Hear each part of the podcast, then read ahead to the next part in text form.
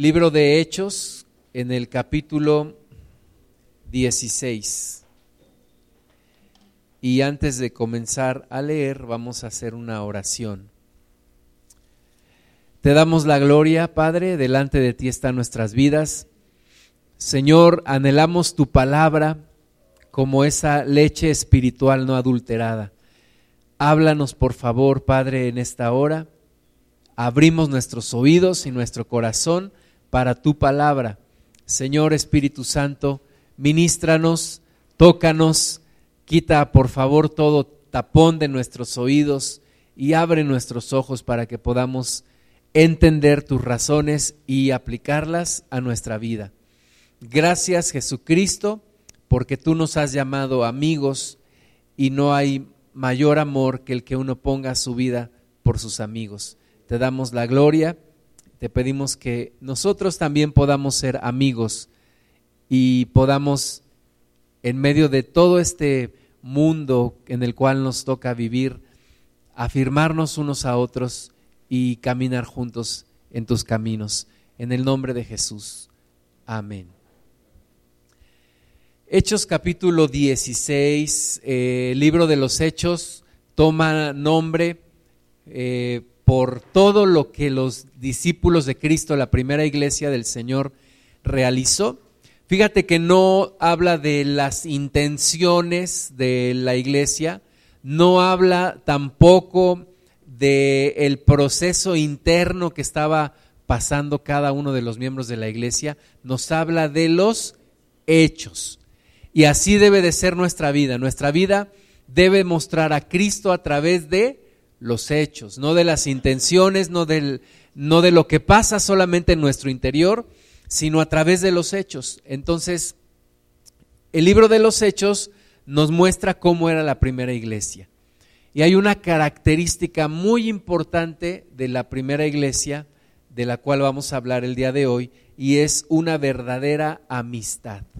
La iglesia, la primera iglesia, era una iglesia unida por lazos de un amor filial, de un amor entre hermanos, de una amistad fuerte entre hermanos. Y lo muestra en cada parte de, los hechos que ellos vivieron. Hechos 16.1 nos habla de Timoteo acompañando a Pablo y a Silas. Dice el versículo 1, después llegó a Derbe y a Listra, y he aquí había allí cierto discípulo llamado Timoteo, hijo de una mujer judía, creyente, pero de padre griego. Entonces, este Timoteo era ya un discípulo, era cristiano, era un, joven entregado al Señor y era hijo de una mujer judía, también creyente, también cristiana, y de un padre griego. Entonces, Pablo le echó el ojo, Pablo lo, lo vio, dice el versículo 2, y daban buen testimonio de él los hermanos que estaban en Listra y en Iconio. Quiso Pablo que éste fuese con él y tomándole le circuncidó por causa de los judíos que habían en aquellos lugares, porque todos sabían que su padre era griego y al pasar por las ciudades les entregaban las ordenanzas que habían acordado los apóstoles y los ancianos que estaban en Jerusalén para que las guardasen. Así que las iglesias eran confirmadas en la fe y aumentaban en número cada día. Fíjate que el Evangelio no nos habla de personas solitarias, no nos habla de personas individualistas, no nos habla de ermitaños que se fueron a vivir lejos de todas las personas, nos habla de personas que construyeron relaciones. El reino de Dios es un reino de relaciones, un reino de relación con Dios y un reino de relación entre nosotros. Entonces, tú y yo necesitamos aprender a construir relaciones entre nosotros cristianos, entre nosotros que buscamos el propósito de Dios. Y Pablo sabía que dependía de las relaciones que hiciera, de qué tan buenos eran los las personas que lo acompañaban, quiero decir de qué tan fieles eran las personas, de qué tan buen testimonio tenían quienes lo acompañaban. El apóstol Pablo no escogía a cualquier persona para que lo acompañara en sus viajes misioneros, sino que ve a un, a un joven como Timoteo, dice que todos daban buen testimonio de él. Todo el mundo hablaba de él, buenas cosas, se mostraba su fe. Eh, Pablo luego le escribe a Timoteo y le dice en una de sus cartas que esa fe no fingida que hubo primero en su abuela y luego en su madre, también la hubo en él. Entonces Timoteo era una persona con una fe real, no fingida, mostrada en sus hechos, de manera que todos testificaban acerca de esa fe. Y Pablo lo llama para ir con él a hacer la obra que Dios le había mandado hacer. Entonces, todos mis amados hermanos nos necesitamos. Todos necesitamos de todos en la iglesia de Cristo. Tú y yo no somos llamados a un ministerio del llanero solitario. Tú y yo no somos llamados a un ministerio de individualismo necesitamos acompañarnos unos con otros, necesitamos hacer verdaderas amistades. Timoteo acompañó desde entonces a Pablo y Timoteo llegó a ser una persona muy especial en la vida de Pablo.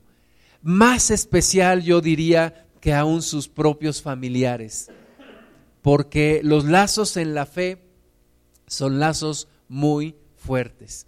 Pablo llamó a Timoteo hijo como un hijo entrañable, como un hijo al que él había engendrado en la fe, en el ministerio y como una persona sumamente especial en la vida del apóstol Pablo. Y tú y yo necesitamos encontrar el valor de esas amistades, encontrar el valor de las buenas relaciones en la iglesia de Cristo. Tú y yo necesitamos encontrar lazos fuertes de amistad entre nosotros. Estamos en medio de una guerra espiritual y necesitamos y tenemos que depender unos de otros. Nos necesitamos unos a otros. O nos, o nos relacionamos bien y luchamos juntos o vamos a morir cada uno por su lado. Nos necesitamos. Estoy, leyendo, ya terminando casi de leer un libro que habla de dos autores cristianos y de su experiencia en la Primera Guerra Mundial. Y una de las conclusiones a la que llegan es que hubo un nuevo significado del heroísmo en, ese, en esa guerra mundial.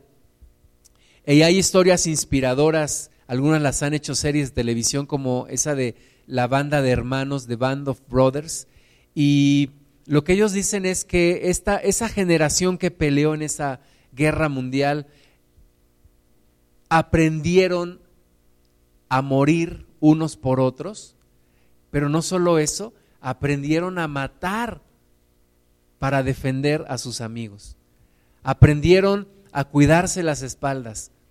Y esa amistad, los que sobrevivieron a esa guerra, pues fueron lazos muy fuertes de, amistad y, estos dos autores cristianos, eh, eh C.S. Lewis y se me olvida el apellido de este otro autor del Señor de los Anillos, pues pasaron el resto de sus vidas juntos, ya no en una pelea militar eh, física, pero en una batalla espiritual. Y nosotros necesitamos aprender a hacer amistades. Nos cuesta trabajo, algunos más que a otros, nos cuesta trabajo hacer amistades. A mí me cuesta trabajo desde que era niño. Cuando yo entré a la primaria, me costó tanto trabajo porque los demás niños se aprovechaban de mí, me pegaban algunos de ellos y los primeros años en la primaria para mí fueron bien difíciles.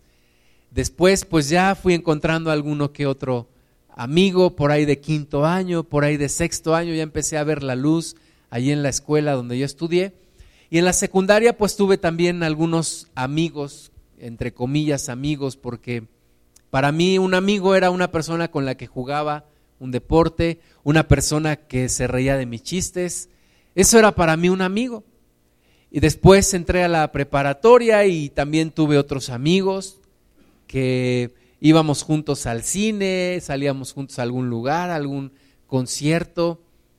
Y cuando entré a la universidad, también tuve otros amigos, entre comillas amigos, yo pensé que eran mis amigos, y éramos amigos porque nos poníamos a estudiar juntos, salíamos a acampar juntos, jugábamos básquetbol. Pero cuando yo me acerqué a Cristo, muchos de esos amigos, entre comillas, se fueron. Se alejaron cuando supieron que yo me había acercado a Cristo. Algunos de ellos me pensaron que estaba yo loco, que me habían lavado el cerebro. Con algunos de ellos ya no pude hacer amistad porque algunos de ellos empezaron a tomar, empezaron a hacer cosas que claramente yo ya no quería hacer. Entonces hubo una, una separación y de repente me encontré pues pensando que yo estaba ya solo. De alguna manera siempre había vivido solo, de alguna manera nunca había compartido mis, mis problemas ni mis sentimientos con absolutamente nadie, ni siquiera con mis papás y mis hermanas. Así que cuando yo entré a la iglesia, cuando yo me acerqué a Cristo, yo llegaba a las reuniones, me quedaba a la reunión y cuando terminaba la reunión yo me iba inmediatamente. Pero cuando me quedo sin amigos, pues empiezo a sentirme solo y alguien me empezó a hablar de que había una posibilidad de tener amistad dentro de la iglesia de Cristo de que no deberíamos de estar solos cada uno por su parte, cada uno lamentando, es que mis amigos se fueron, es que mi familia no me entiende, me critica mi familia, me critican mis amigos, sino que todos esos en nuestra propia soledad podíamos unirnos y podíamos encontrar una verdadera amistad. Entonces, tú y yo necesitamos encontrar esas amistades dentro de la iglesia de Cristo. Pablo era consciente de eso. Pablo tuvo una gran cantidad de amigos. Escribió algunas cartas en casa de sus amigos. Dio algunos mensajes por algunos amigos que le ayudaron a llevar los mensajes mientras él estaba en la cárcel. Nada puede detener a una persona que sigue a Cristo cuando aprende el verdadero valor de tener amistades. Tú y yo necesitamos formar una gran red con personas que como tú y como yo siguen a Cristo. Necesitamos formar una red como aquellas redes que tenían los pescadores que seguían al, Señor. El Señor les enseñó a pescar con red, no con caña. ¿Por qué? Porque nos necesitamos unos a otros para poder seguir adelante en este camino. Sigamos leyendo versículo 6, dice, y atravesando Frigia y la provincia de Galacia, les fue prohibido por el Espíritu Santo hablar la palabra en Asia. Y cuando llegaron a Misia, intentaron ir a Bitinia, pero el Espíritu no se los permitió. Y pasando junto a Misia, descendieron a Troas. Tenían también una gran relación con el Espíritu Santo. Escuchaban la voz del Espíritu de Dios. Sabían lo que Dios quería porque tenían relación con Él. Y eso nos hace falta también, una relación íntima con el Señor. A veces nos preguntamos, ¿qué querrá el Señor? ¿Que haga esto o que haga esto otro? Bueno, ellos estaban abiertos a la voz del Espíritu Santo. Y ellos querían ir a un lugar y el Espíritu les decía, ahí no. Y querían ir a otro lugar y el Espíritu les dijo, tampoco allí. Y el versículo 9 dice, y se le mostró a Pablo una visión de noche. Un varón macedonio estaba en pie, rogándole y diciendo, pasa a Macedonia y ayúdanos. Era la voz de Dios, era el Espíritu Santo hablando a Pablo para que fueran a Macedonia. Este libro de los hechos lo escribió un médico llamado Lucas. Así que Lucas también era uno de los acompañantes de Pablo. Había otro llamado Silas. Silas era un escribiente, un escritor, un, un hombre que no estaba en la eh, en la escena, sino tras bambalinas, un hombre que siempre estuvo apoyando al apóstol Pablo y que registró muchas de las cosas que hoy nosotros conocemos y leemos en la palabra de Dios. Dice el versículo 10, cuando vio la visión, enseguida procuramos, porque ahí está Lucas también, partir para Macedonia, dando por cierto que Dios nos llamaba para que les anunciásemos el Evangelio. Entonces, ahora van a Macedonia. Tienen una misión, tienen una gran, una gran comisión que cumplir y es predicar el Evangelio. Y sabes que los cristianos nos unimos más cuando juntos predicamos el Evangelio, cuando hacemos la obra de Dios juntos cuando hacemos algo para el Señor juntos. Allí es cuando encontramos los verdaderos lazos de amistad. Yo tengo amigos en Cristo desde hace muchos años. El, hermano que primero me predicó la palabra de Dios ya partió con el Señor, pero me permitió eh, estar en, en comunicación con él por más de 25 años yo quiero decirte que los lazos de amistad en Cristo son lazos fuertes, fuertes. Ahora que mi hijo salió de la secundaria el año, el año pasado, decía, es que mis amigos y yo nos hemos puesto de acuerdo, nos vamos a ver cada semana. Y yo le dije, ajá, espero que no te pase como a mí. Mis amigos de la secundaria me duraron poco tiempo. Y después los amigos de la prepa me duraron poco tiempo. Y los amigos de la universidad también me duraron poco tiempo. Ahora hay una iniciativa ahí entre mis amigos de la secundaria para reunirse y creo que ellos sí se han reunido. Pero sabes que cuando me han contactado yo, lo primero que les platico es, me acerqué a Cristo. Y lo primero que me dicen es, tú estás loco. Y entonces se retiran. Entonces yo encuentro que ya no hay tal lazo con, con, ellos, personas que no me quieren escuchar. Lo más importante que yo tengo para decirles, lo más importante que yo tengo para decirles no es que me casé o que tengo hijos. Lo más importante es me acerqué a Cristo.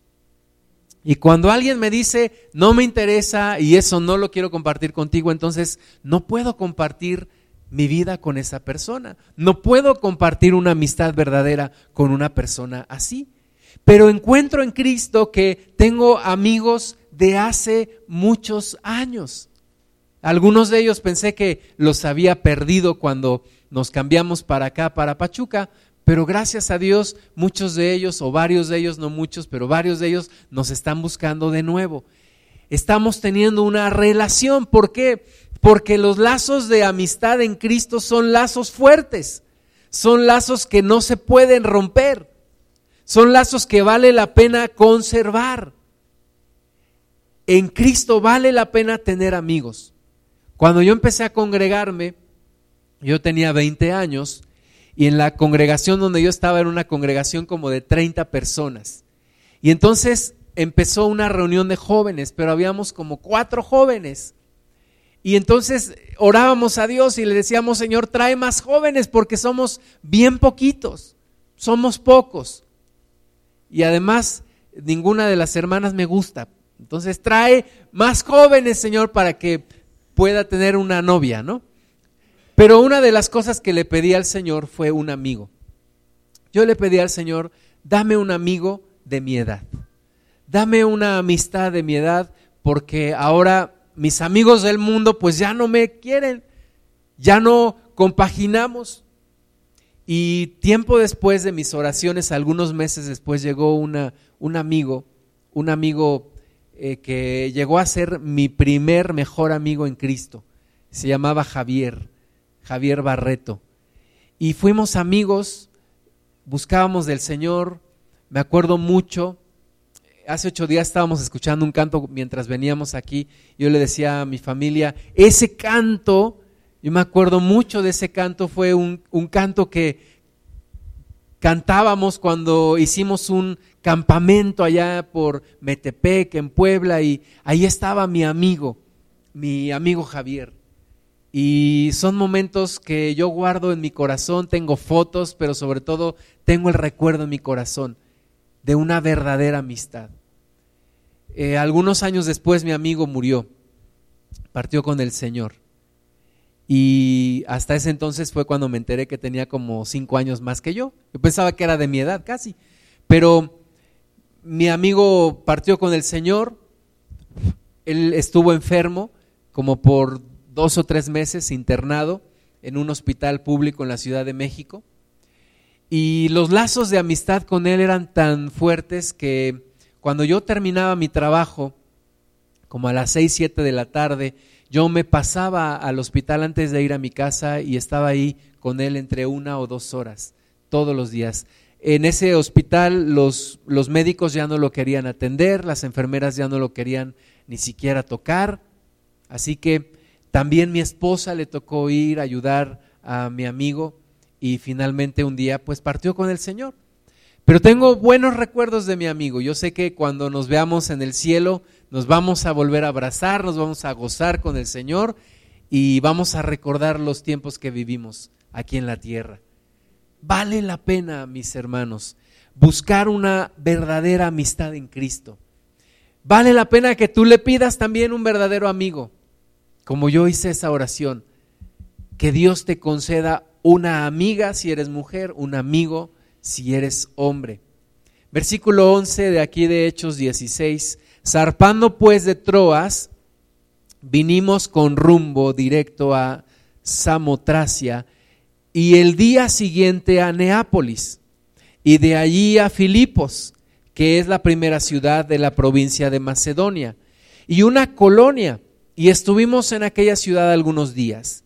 Y un día de reposo salimos fuera de la puerta junto al río, donde solía hacerse la oración, y sentándonos hablamos a las mujeres que se habían reunido.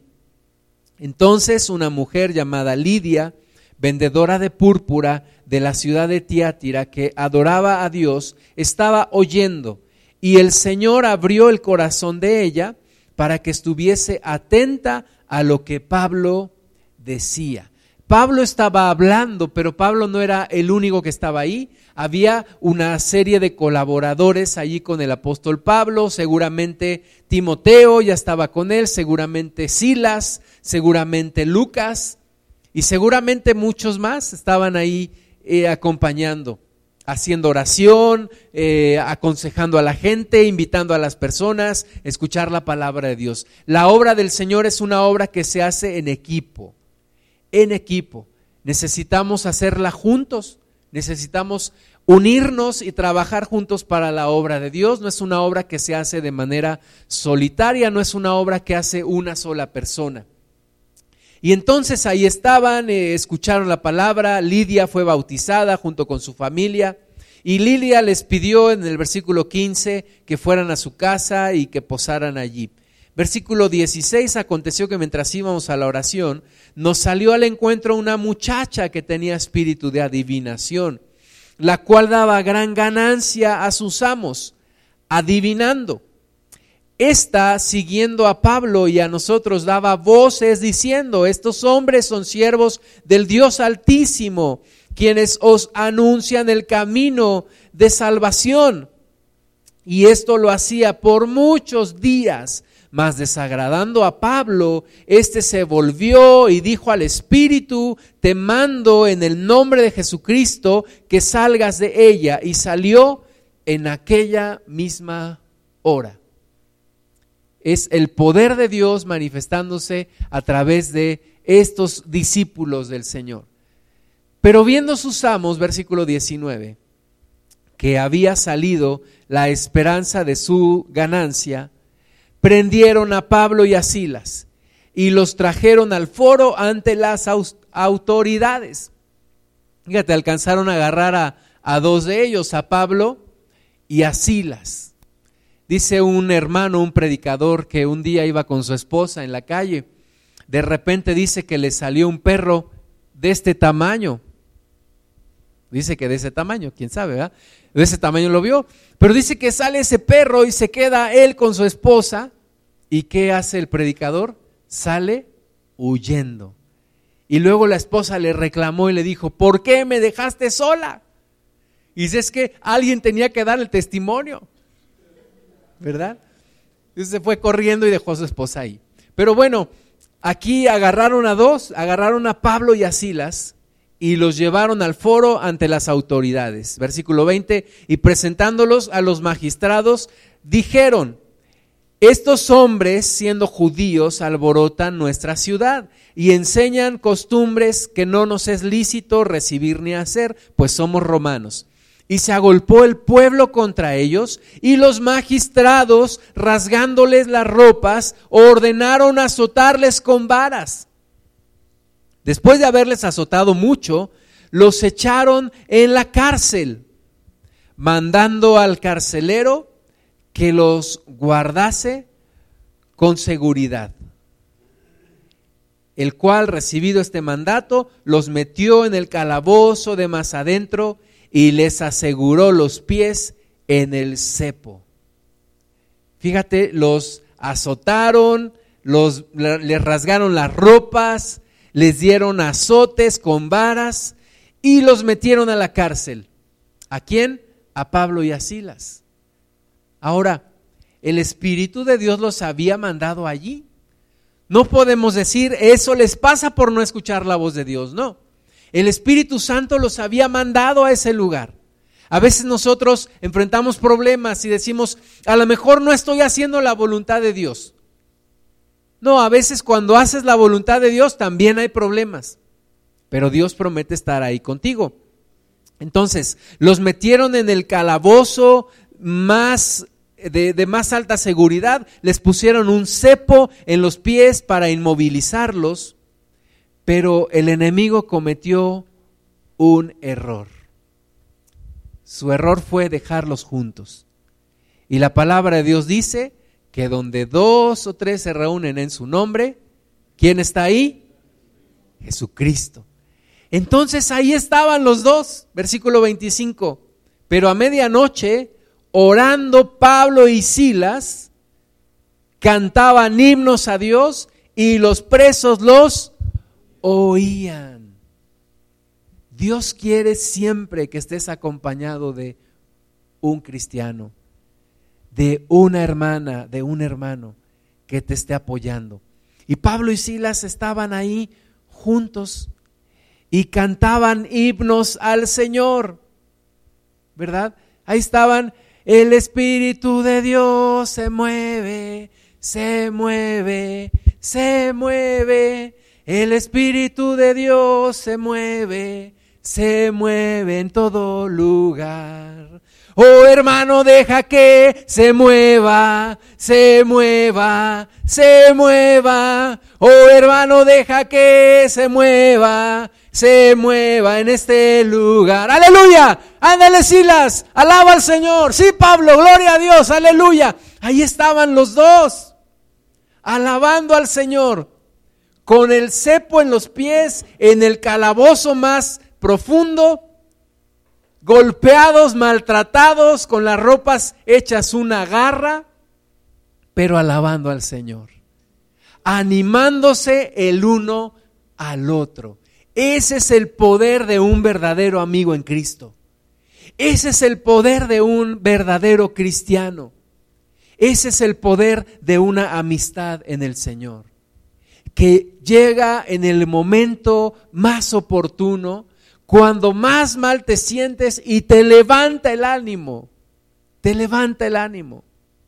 Yo me acuerdo cuando estábamos aquí construyendo en este lugar, Habíamos tenido problemas con los vecinos, se habían venido a gritonear, a amenazar, a decir de cosas, teníamos problemas económicos, no había ya dinero para seguir la obra. Yo estaba ahí en ese lugar en donde está ese tronco, ahí estaba yo parado, igual como ese tronco de tieso. Como dice un amigo mío, estaba acalambrado, sí, estaba muy acalambrado, estaba, estaba muy triste que ni el sol me calentaba. De repente escucho que sube un carro. Yo dije, ¿será otro vecino que nos viene a gritonear? Y no eran dos amigos míos, dos amigos cristianos. Vinieron, se pararon junto a mí, me levantaron las manos, me dijeron, esta obra es de Dios y se va a seguir, aunque Zambalat y los que sean se opongan a esta obra.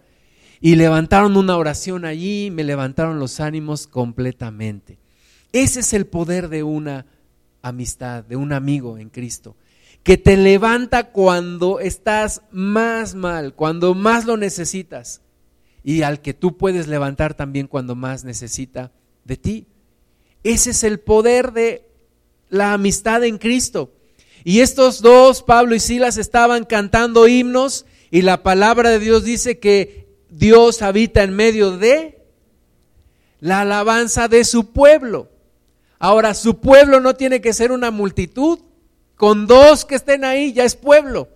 Y estaban dos ahí alabando y Dios se presentó. Versículo 26, entonces sobrevino de repente un gran terremoto de tal manera que los cimientos de la cárcel se sacudían y al instante se abrieron todas las puertas y las cadenas de todos se soltaron. Eso sucede cuando se invoca el nombre del Señor.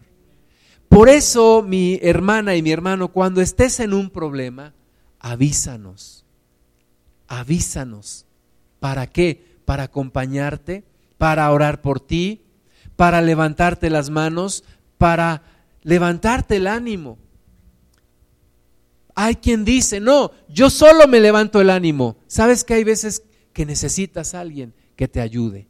Hay veces que tú sola no puedes levantarte el ánimo. Tú dices, es que nada más es Dios y yo y ya somos mayoría. Es mentira. Necesitas hermanas y hermanos en Cristo que te estén animando. Hay veces que la fe decae y decae feo, fuerte. Ahí vemos el caso de Job, ¿verdad? Era un hombre justo, dice la palabra de Dios que no había hombre más justo que él en la tierra. Pero llega un momento en el cual llegó a maldecir el día de su nacimiento. Dijo, ¿por qué no me abortó mi madre? ¿Por qué tuve que nacer? Maldigo el día en que nací, dijo Job. Y tuvo que necesitar a sus amigos sus amigos que tampoco le ayudaron mucho, pero uno de ellos fue muy cuerdo y al menos estuvieron con él todo ese tiempo. Y Dios lo restauró. Y luego él pudo orar por sus amigos. Así que todos necesitamos alguien que nos ayude. Todos necesitamos alguien que esté al pendiente de nosotros y nosotros estar al pendiente de los demás. Una oración que yo le he pedido al Señor es que en este lugar nos permita hacer redes de amistades fuertes, nos permita ser amigos, nos permita verdaderamente unirnos con el amor de Cristo y podamos caminar juntos. Y cuando uno tenga un problema, ahí vamos todos a ayudarle. Y cuando otro tiene otro problema, ahí estamos todos en oración. Y entonces suceden cosas grandes y maravillosas. Dice que, que eh, eh, al instante de repente vino ese terremoto, los cimientos de la cárcel se sacudían y se abrieron las puertas y las cadenas de todos se soltaron. Despertando el carcelero, versículo 27, y viendo puertas abiertas de la cárcel, sacó la espada y se iba a matar, pensando que los presos habían huido. Mas Pablo clamó a gran voz diciendo, no te hagas ningún mal, pues todos estamos aquí. Él entonces, pidiendo luz, se precipitó adentro y temblando, se postró a los pies de Pablo y de Silas, y sacándolos les dijo, señores, ¿qué debo de hacer para ser salvo? Ellos dijeron, cree en el Señor Jesucristo y serás salvo tú y tu casa. Y le hablaron la palabra del Señor a él y a todos los que estaban en su casa, y él tomándolos en aquella misma hora de la noche les lavó las heridas y enseguida se bautizó él con todos los suyos y llevándolos a su casa les puso la mesa y se regocijó con toda su casa de haber creído a Dios. Esto sucede, mis hermanos, cuando juntos predicamos la palabra de Dios, cuando permanecemos unidos, cuando estamos unidos en el Señor no habrá nada que nos detenga. Pero cuando nos aislamos, cuando nos debilitamos, nos vamos a morir solos. De repente algún hermano, alguna hermana que se desaparece y de repente llega algún, algún día meses después, ¿qué pasó? ¿Cómo has estado? No, pues no supiste, no, estuve bien mal, estuve enferma, estuve no sé qué, perdí mi trabajo. ¿Y por qué no nos avisaste? ¿Por qué no nos dijiste? Dice la palabra de Dios, ¿está alguno enfermo? Llame a los ancianos para que oren por él. Tienes que avisarnos. Avísanos para orar por ti. Y todos debemos estar atentos a las necesidades de los demás, pero no te aísles, no te pierdas, no te separes, no te no dejes que el diablo te saque de, de, del lugar en donde puedes estar segura o seguro. Nos necesitamos unos a otros, todos, de toda edad, no importa qué edad tengamos. Había una, en una congregación un grupo de matrimonios, tres, cuatro matrimonios que se reunían, salían juntos, oraban juntos, se aconsejaban. Uno de ellos tuvo problemas matrimoniales, se divorció. Terminaron divorciados y ahora esta persona se aisló y pues se separó del Señor. Cuando tenemos algún problema, necesitamos unirnos más. Algunos dicen, no, es que yo no voy a acercarme a Dios cuando tenga problemas, porque sería como por conveniencia. Yo te digo, mira, si no te acercas cuando tienes problemas, cuando no tienes problemas, menos te vas a acercar. Acércate al Señor cuando tienes problemas y acércate a la iglesia cuando estás pasando por algún problema en tu vida. Necesitamos apoyarnos y orar por ti. Y todos oremos para que entre todos podamos apoyarnos unos a otros. Vamos a ver Marcos capítulo 6, versículo 7. Hay una ley que mandó el Señor. Marcos 6, 7 dice, después llamó a los doce y comenzó a enviarlos de dos en dos y les dio autoridad sobre los espíritus inmundos y les mandó que no llevasen nada para el camino, sino solamente bordón, ni alforja ni pan, ni dinero en el cinto. ¿Cómo los envió el Señor? De dos en dos. Dios no quiere que estemos solos. El Señor quiere que estemos siempre acompañados. El Señor quiere que siempre caminemos juntos en unidad. Que al menos haya un, una persona, un hermano, una hermana al pendiente de mi vida y yo al pendiente de esa persona. Necesitamos valorar mucho a la familia y necesitamos valorar mucho también a los hermanos y hermanas en Cristo para no caminar solos. Cuando yo tenía como cinco años de edad, mi papá cayó en enfermedad y vivíamos en una vecindad allá en la Ciudad de México y me acuerdo que mi papá lo llevaron a un, a un hospital por el sur de la Ciudad de México, el Hospital 20 de Noviembre. Y mi mamá pues no sabía andar muy bien en el metro. Y entonces eh, mi mamá iba a ver a mi papá, nosotros nos quedábamos en la casa y yo sentí una soledad, una soledad muy, muy pesada. Una soledad para nosotros, los hijos, pero también para mis papás. Y yo pensaba y yo me preguntaba, ¿a dónde está nuestra familia?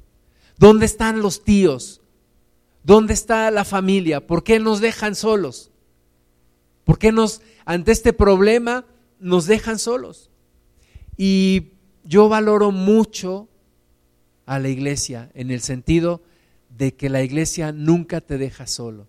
Yo he pasado por problemas bien difíciles en mi vida y nunca la iglesia del Señor me ha dejado solo. Nunca la iglesia del Señor nos ha dejado solos a mí, a mi esposa, a mis hijos y a mí. Yo creo muchísimo en el poder de la iglesia, en el poder del amor de Dios manifiesto a través de la iglesia. Pero necesitas integrarte necesitas integrarte a la iglesia. Algunos dicen, pero es que yo no me siento integrado. Intégrate, intégrate, ven, acércate. A veces me da pena preguntar de más. preguntar detalles, ¿cómo estás? Bien, y, pero platícame más. No, pues mm, estoy bien. Y entonces no hay forma de ayudar, no hay forma de saber por qué orar, qué palabra darte, qué versículo decirte, qué palabras de ánimo poderte dar. Hay momentos también me ha tocado aconsejar a personas que digo, Señor, ¿qué le digo a esta persona? Está pasando por un problema bien fuerte. Y el Señor siempre se manifiesta y da una palabra. Entonces necesitamos, hermanas y hermanos, unirnos, integrarnos, protegernos unos a otros. El Señor los mandó de dos en dos. En una ocasión salíamos a compartir a las calles y fuimos separados, fuimos individualmente, tuvimos un problema, una, una de las hermanas se encontró con un hombre que eh, fue muy grosero y la hermana llegó mal. Y yo estaba a cargo del grupo y dije, reconozco Señor mi error, debí de haberlos mandado de dos en dos, como dice tu palabra. Entonces, no salgamos juntos, perdón, no salgamos separados. Era para ver estaban despiertos, no la captaron. No salgamos separados, salgamos siempre acompañados, siempre juntos. Vamos a ver un hombre en Marcos capítulo 2, un hombre que estaba paralítico. Y un hombre paralítico, pues sabemos, depende de otros para poderse mover. Marcos 2.1 dice, entró Jesús otra vez en Capernaum después de algunos días y se oyó que estaba en casa. E inmediatamente se juntaron muchos, de manera que ya no cabía ni aún a la puerta, y les predicaba la palabra. Entonces Jesús estaba ahí en su casa, todo el mundo se acercó cuando supieron que estaba ahí, no cabían ni siquiera a la puerta. Estaban ahí, yo creo que muchos afuera y adentro estaba lleno y el Señor estaba predicando y manifestando su poder y su amor y, y, toda la gente quería estar ahí, pero había un hombre que, como te decía, estaba paralítico, versículo 3, entonces vinieron a él unos trayendo un paralítico que era cargado por cuatro, cuatro personas, cuatro amigos, lo llevaban cargando, cuatro amigos lo llevaban cargando. Esa es la fe y esa es la amistad de estos cuatro hombres. Cuando llegan al lugar, ven la casa y dicen, no, de aquí a cuándo que vamos a entrar por la puerta, amigo. Ni aunque les digamos que nos den permiso que te traemos, no nos van a dejar pasar. ¿Qué haremos? ¿Qué haremos? No se quedaron conformes, no dijeron, bueno, pues te vamos a llevar al hospital general. No, dijeron, te vamos a meter porque te vamos a meter. Y el versículo 4 dice, como no podían acercarse a él a causa de la multitud, descubrieron el techo de donde estaba y haciendo una abertura, bajaron el lecho del que yacía, en que yacía el paralítico. Imagínate, de repente están ahí en la casa, se empiezan a oír ruidos en el techo, es Santa Claus o qué está pasando aquí, ¿verdad? No, de repente empieza a bajar un hombre en un lecho. Casas de paja, de madera.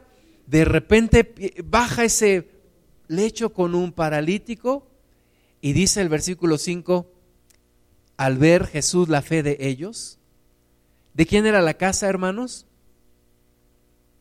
¿De quién era esta casa donde estaban? ¿Dónde, estaban, ¿Dónde estaba Jesús? ¿De quién era la casa? Pues de Jesús, dice el versículo 1, que supieron que Jesús estaba en casa. Y entonces, cuando Jesús ve todo esto, ¿qué dice? ¿Qué les pasa, bola de locos? Ya me echaron a perder mi casa. No, ¿verdad? Dice que se queda asombrado por la fe de ellos. Jesús dice el versículo 5, al ver Jesús la fe de ellos, dijo al paralítico, Hijo, tus pecados te son perdonados. Jesús ve la fe de, no dice la fe de él, dice la fe de quién? de ellos. ¿Quiénes son ellos? Los amigos del paralítico. Mis hermanos, necesitamos ayudarnos con esa fe. Necesitamos amarnos con esa fe. Necesitamos acompañarnos con esa misma fe. Tienes un problema, no te puedes levantar. No te preocupes, voy a orar por ti. Me voy a comprometer a orar por ti. Tienes una situación difícil, no te preocupes. Yo voy a estar a tu lado. Yo voy a estar ahí contigo. Yo voy a estar ahí. Escuché de un hombre que se convirtió por el ministerio de un pastor. Este pastor más, más adelante, varios años después, cayó en depresión. Y este muchacho, este joven que se había convertido por el ministerio de este pastor, iba a visitarlo. El pastor no podía ni siquiera hablar de tanta tristeza que tenía en su corazón. Y este muchacho solamente iba y se sentaba a su lado. Y esa fue su ayuda durante mucho tiempo. Entonces necesitamos ayudarnos con fe.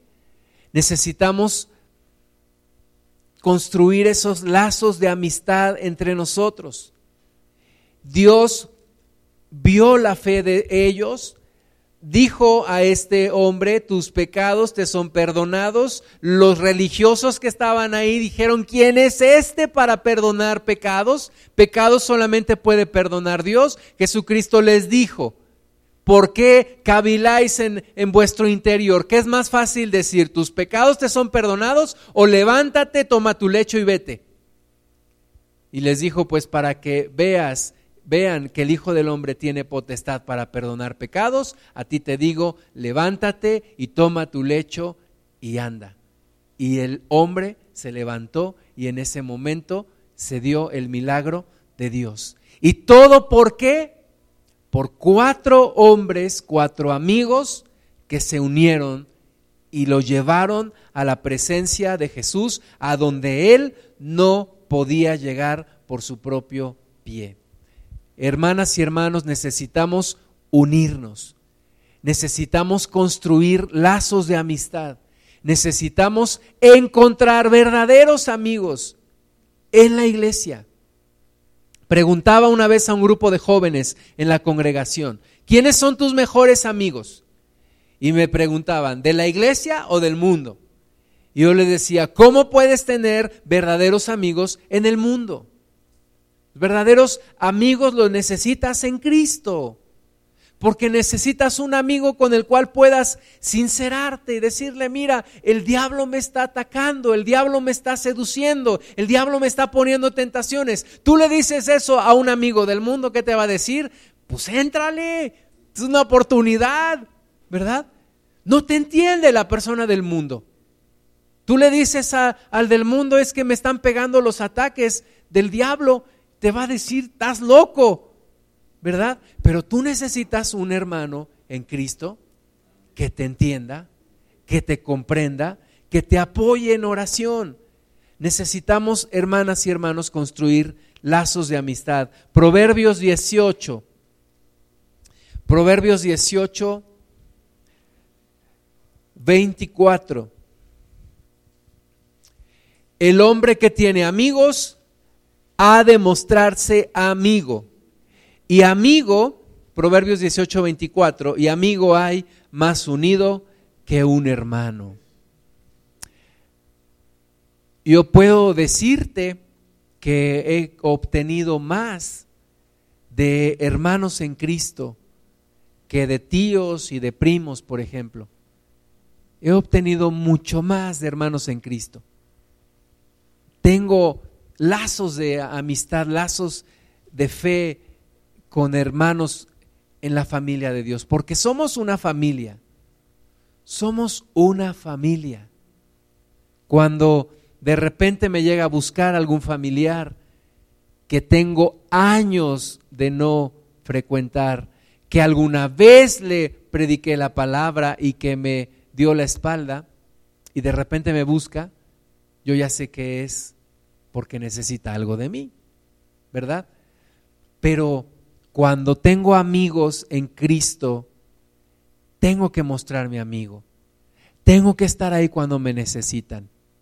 Tengo que mostrarme amigo. Y dice que amigo hay más unido que un hermano. Necesito mostrar mi amistad. Necesito manifestar mi amistad, no solamente recibir la amistad de otro, manifestar mi amistad. Preocuparme y ocuparme por el bien de mis hermanas y mis hermanos en Cristo. Necesitamos, hermanas y hermanos, ser verdaderos amigos en el Señor. Necesitamos frecuentarnos, conocernos, dejarnos conocer. Efesios capítulo 4, versículo 1. Efesios 4.1 dice, yo pues, preso en el Señor, os ruego que andéis como es digno de la vocación con que fuisteis llamados, con toda humildad y mansedumbre, soportándoos con paciencia los unos a los otros en amor, solícitos en guardar la unidad del Espíritu en el vínculo de la paz. Fíjate, tenemos que estar solícitos en guardar la unidad del Espíritu en el vínculo de la paz. Necesitamos estar juntos. Para poder integrarnos, hermanas y hermanos, necesitamos congregarnos, necesitamos frecuentarnos, necesitamos hacer la obra de Dios juntos, hacer la obra del Señor juntos. Cuando empezamos a ir a la sierra, aquí en Hidalgo, empezamos a ir mi familia y yo y otros tres hermanos. Y, sabes, vivimos cosas difíciles, momentos difíciles, eh, a veces situaciones en donde una vez se nos, casi se nos queda un carro ahí atorado, eh, situaciones en donde en algún lugar vimos manifestaciones que no eran de Dios, eh, mm, personas que hablaron mal de nosotros, muchísimas cosas. Pero nos unió el amor de Dios, nos unió el Espíritu Santo. Y todavía al día de hoy recordamos muchas cosas con, con mucho aprecio. Y tengo fotos y nos hablamos y todo. Y vemos las, las cosas que Dios hace solícitos, dice aquí, en guardar la unidad del Espíritu en el vínculo de la paz. Un cuerpo y un espíritu. ¿Sabes que Yo no creo en esos amores por Facebook, que se conoció la muchacha que vive en México con un, cuate que vive en Argentina. Oye, ¿cuándo se han visto? Nunca, pero ya nos vamos a casar. Oye, ¿cuándo han platicado? Pues siempre chateando. Oye, ¿qué tal si la foto que puso era de otra persona? Ya te vas a casar con alguien que no te gusta. No, no. Nos hemos eh, videoconferencias y la tecnología. ¿Sabes que yo creo que para poder hacer una amistad hay que estar presentes? Hay que vernos. No es lo mismo una llamada telefónica que una plática cara a cara. No es lo mismo hablar por teléfono o chatear que vernos las caras.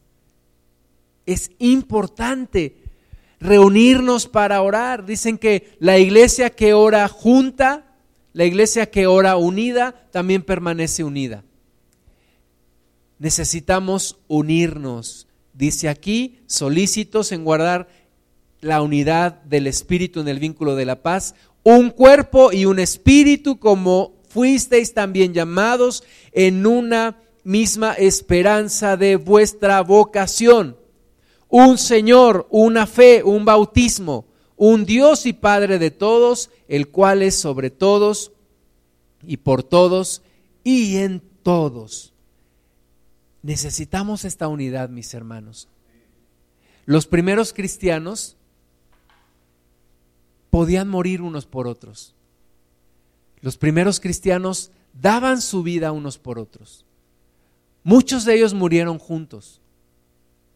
Tú y yo no sabemos lo que nos espera en, los siguientes años. No sabemos lo que, lo que va a suceder. Ahorita quiero presentarte unos, unas cifras que un poquito me, me alertan y me, me alarman. Pero las cosas se van a poner difíciles, se están poniendo difíciles y se van a poner más difíciles. Y o nos unimos o terminaremos mal. Necesitamos unirnos. Ahora, ¿cuál es la estrategia del diablo? Una de las estrategias del diablo es dividir. Está desintegrando a las familias. Hoy en día las personas están completamente, muchas de ellas, desintegradas de su propia familia. ¿Y qué quiere hacer en la iglesia? Desintegrarnos también. ¿Qué quiere Dios hacer? Unirnos, que estemos más unidos. Hay una organización que se llama el, Foro Mundial Económico eh, de World Economic Forum. Tiene una reunión cada año en, normalmente en Europa, en, en Suiza, y estas personas publican algunos estudios y me llamó la atención que publicaron este de, de, las, de las religiones. Dice, ¿cuál será la religión que más crecerá en los siguientes años. Y mm, bueno, hasta allá atrás seguramente no van a ver, pero cristianos dicen que en el 2010 había 2.17 billones de cristianos, o sea, mm, más de 2 mil millones de cristianos.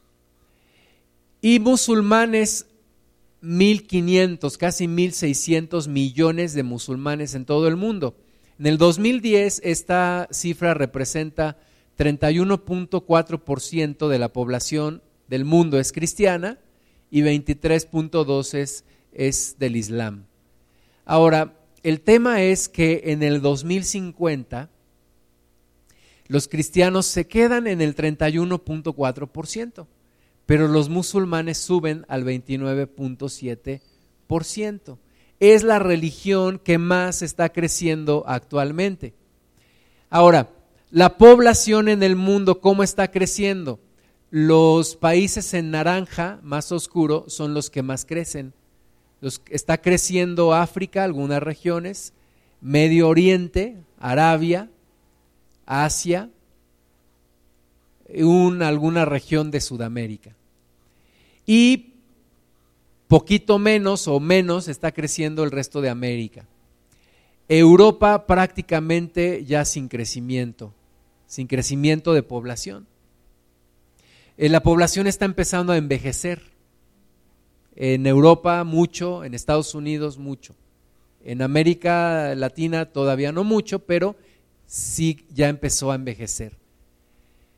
Y aquí nos muestra cómo crecen los cristianos del 2010 al 2050, pero cómo crecen los musulmanes. Fíjate que aquí la, el, el la diferencia se disminuye muchísimo. Del 31 los cristianos se quedan en el 31, pero los musulmanes suben al casi el 30% de la población.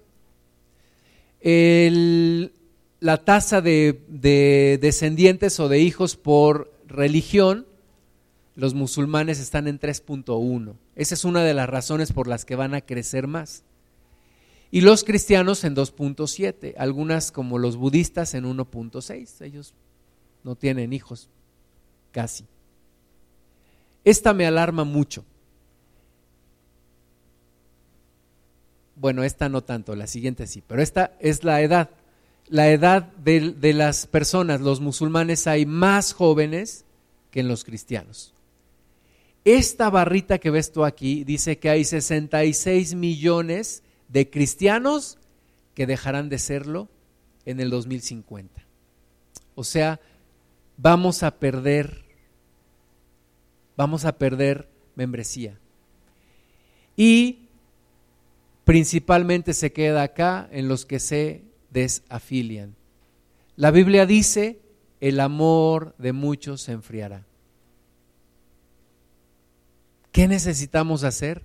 Unirnos, unirnos. En México me platicaba un pastor que estuvo con un sociólogo y estudiaban las tasas de crecimiento del Evangelio en México. Y la conclusión que sacaba este sociólogo es, van a seguir creciendo en México. Pero aguas, el resto de la población se va a poner más agresiva en contra de ustedes. El hecho de que crezcan no significa que van a tener una vida sencilla. Va a haber mucha persecución. Y tú y yo necesitamos estar preparados para todo esto. Necesitamos preparar a nuestros hijos, enseñarles a tener amistades, enseñarles a unirse con otros cristianos. Si nosotros no nos unimos con los demás, ¿cómo nuestros hijos esperamos que se unan con otros? Y ellos les va a tocar vivir todo esto. Nosotros necesitamos enseñarles el valor de la unidad, enseñarles el valor de protegerse unos con otros, enseñarles el valor de la verdadera amistad en Cristo. ¿Cómo? Practicándola nosotros primero. Amén. Colosenses capítulo 3, versículo 12.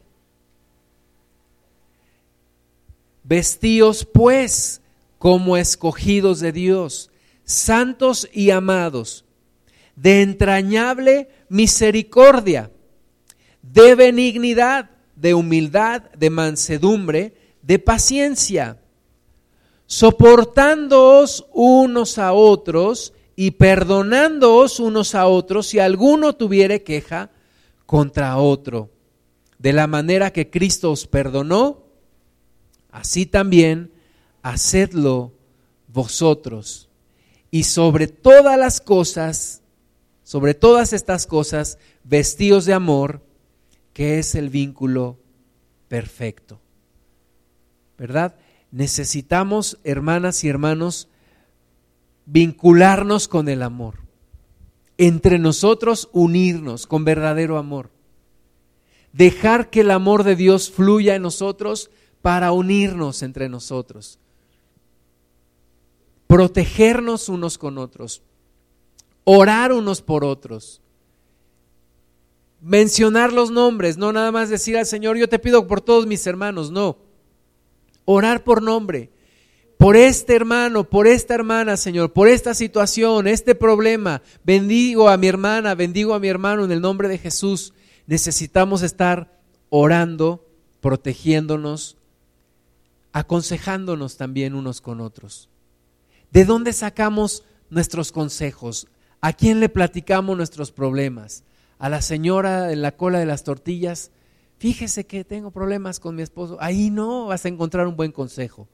Necesitamos entre nosotros, entre nosotros, platicar entre nosotros, hablarnos.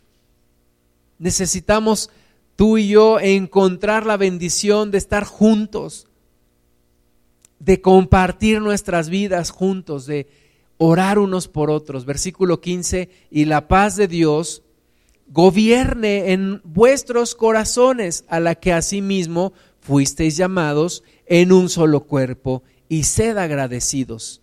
Y la palabra de Cristo more en abundancia en vosotros, enseñándoos y exhortándoos unos a otros en toda sabiduría, cantando con gracia en vuestros corazones al Señor con salmos e himnos y cánticos espirituales, y todo lo que hacéis, sea de palabra o de hecho, hacedlo todo en el nombre del Señor Jesús, dando gracias a Dios Padre por medio de Él.